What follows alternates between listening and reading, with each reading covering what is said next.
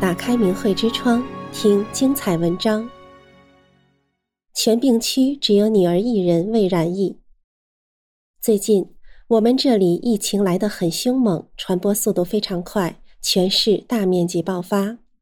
二零二二年十月十三日、十四日还是个别小区封控，接下来十六日这天，全市就处于封控状态。女儿是在大医院工作的，也是这波疫情波及人数最多的医院之一。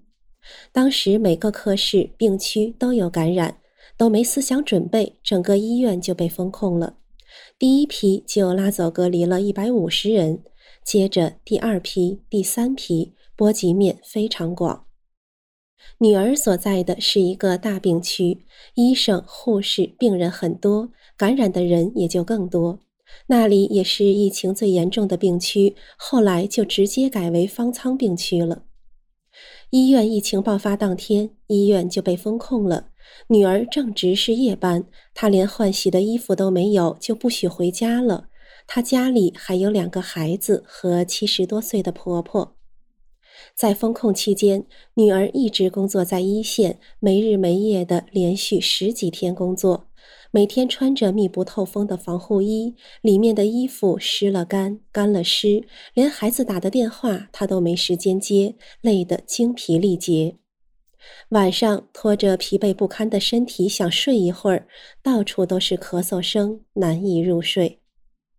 我给女儿打电话时，她心情非常激动地说：“妈妈，我受不了了，快要崩溃了。”我们病区感染的人数太多了，领导们都阳性了，都被隔离了。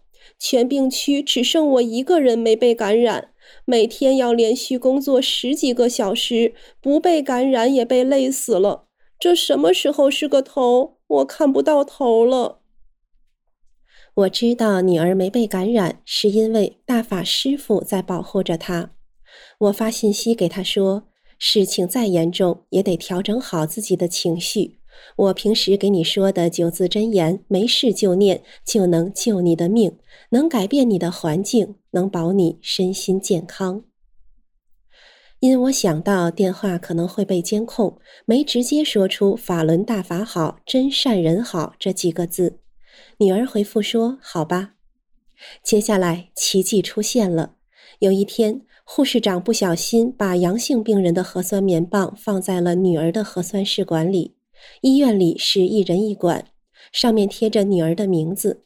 随后，护士长发现放错的时候，试管已经被拿走化验了，可化验结果却是阴性。女儿同事们都很惊奇，感觉不可思议。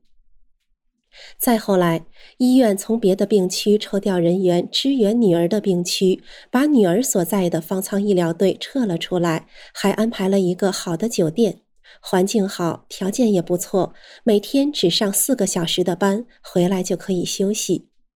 女儿身体恢复得很快，女儿给我打电话，高兴地说：“妈妈，您说的是真的，现在我没事了，您放心吧。”老伴儿一听女儿没事了，可高兴了。他也知道女儿是念“法轮大法好，真善人好”这九字真言出现的奇迹，也知道是师傅救了她，也连说奇迹，奇迹呀！